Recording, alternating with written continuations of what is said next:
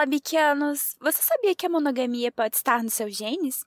Segundo um estudo publicado recentemente, pode ser que sim. Foi feito um estudo com cinco pares de espécies, onde cinco eram consideradas monogâmicas e cinco eram consideradas poligâmicas.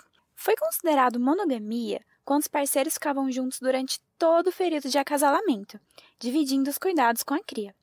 Já os considerados poligâmicos cruzavam com o máximo de parceiros o possível, sem se preocupar com a cria. E foram encontrados 24 genes em todos os animais considerados monogâmicos em comum, com forte ligação a esse tipo de comportamento.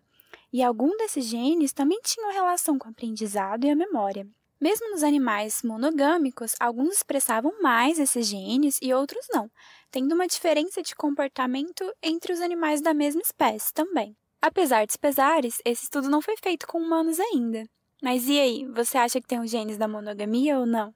É isso, pessoal. Obrigada por escutarem até aqui. Não esqueçam de curtir e compartilhar o podcast com seus amigos.